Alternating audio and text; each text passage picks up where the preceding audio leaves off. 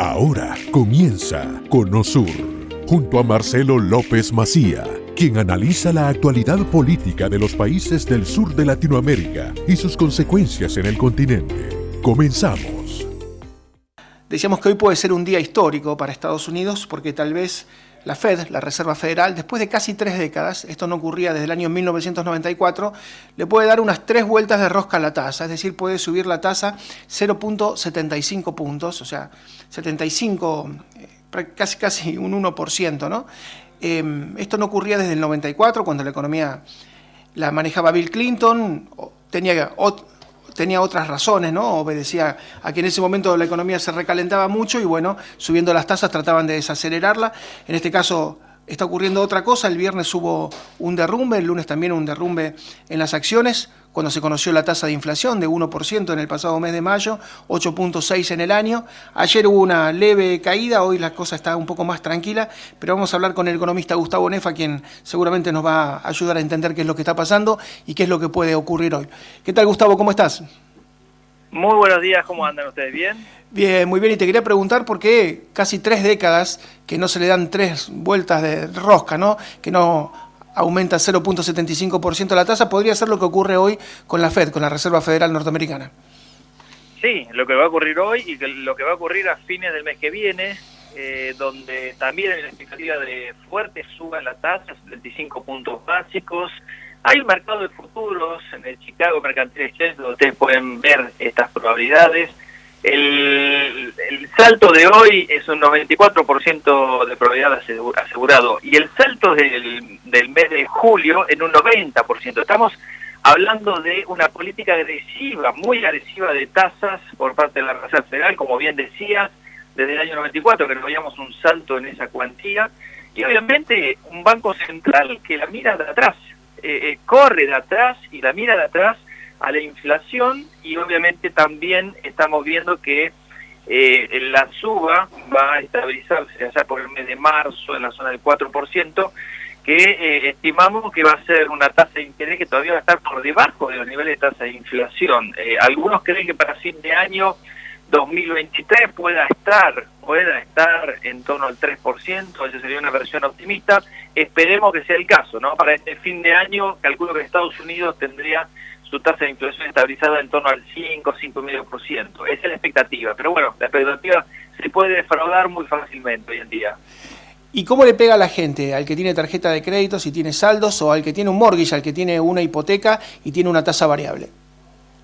Bueno, eh, la mayor parte de las eh, hipotecas eh, en Estados Unidos se han entregado bajo un esquema de dos, por, dos años con tasa fija y un 28, 28 años con un porcentaje variable. Entonces, esto le pega a todos aquellos que tienen préstamos, eh, la gran masa de préstamos hipotecarios al menos, eh, con ajuste de tasa variable a partir del segundo año. Se han beneficiado aquellos que eh, solamente han sacado préstamos eh, en el año pasado o el anterior, con lo cual es un universo de, de, población afectada no solo por el lado de los préstamos hipotecarios, sino por el lado de eh, los préstamos estudiantiles, donde Biden hizo un llamado para eh, llamar al Congreso a que eh, le condonen deuda a los estudiantes, pueden ser mil dólares, diez mil dólares, vamos a ver cómo termina eso, pero por lo pronto todos los niveles de tasa de interés se han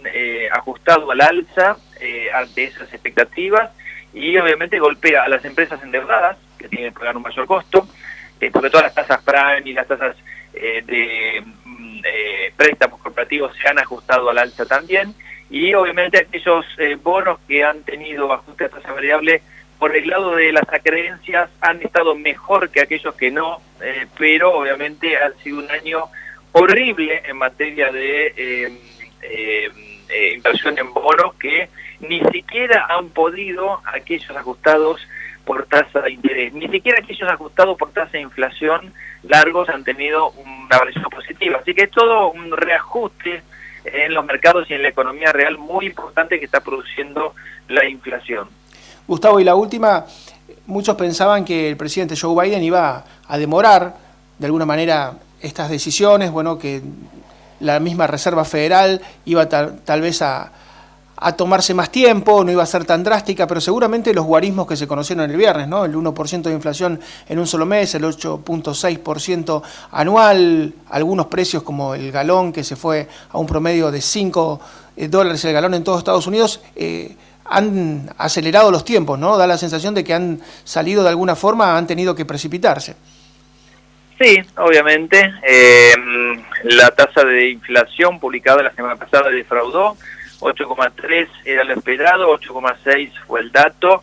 Eh, el dato core, lo bueno, es el segundo mes consecutivo que baja a la zona del 6%, pero claro, eh, cuando hablamos de petróleo, hablamos de alimentos, está lejos de resolverse esa situación de estrangulamiento en muchos casos, por el lado de los alimentos sobre todo, y en el petróleo eh, viene por un lado de riesgo geopolítico que está pronto de, que no está pronto va a terminarse. Así que eh, auguro mucha dificultad para bajar esa tasa de inflación a corto plazo. Lo va a terminar haciendo, eh, digamos, las raíces nacionales del infierno.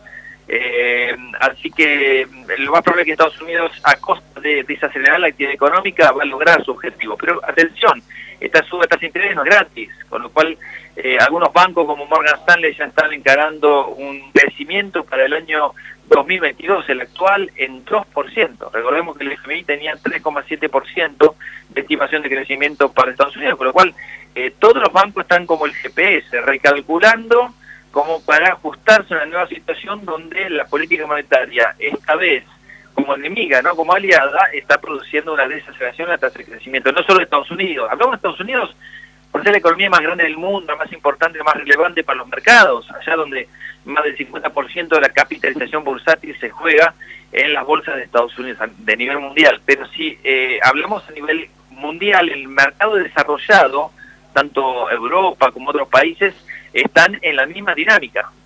Así es. Gustavo, muchísimas gracias por todos los conceptos, por la claridad, muy amable. ¿eh?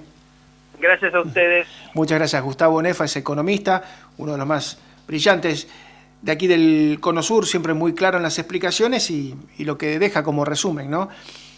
Hoy va a ser un día histórico, 75 puntos, 0.75 como quiera llamarlo, va a aumentar la tasa, que se va a acercar al 4% anual, sigue estando muy por debajo de la inflación, y eso significan dos cosas, un freno a la economía, recesión y un enfriamiento, y es lo que se viene.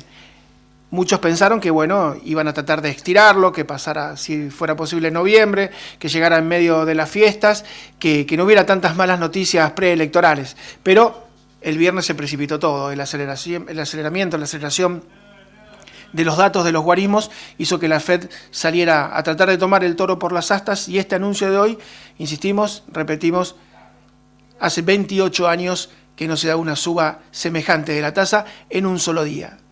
Esto es junio, en julio hay otra suba que puede ser de un tenor bastante, bastante similar. Hasta aquí hemos llegado hoy. Salimos del Cono Sur con el norte muy claro. Te invitamos a nuestro próximo programa con Marcelo López Macía. De lunes a viernes, desde las 10 a.m. Este, 9 Centro, 7 Pacífico, por Americano. This podcast is a part of the C Suite Radio Network. For more top business podcasts, visit c-suiteradio.com.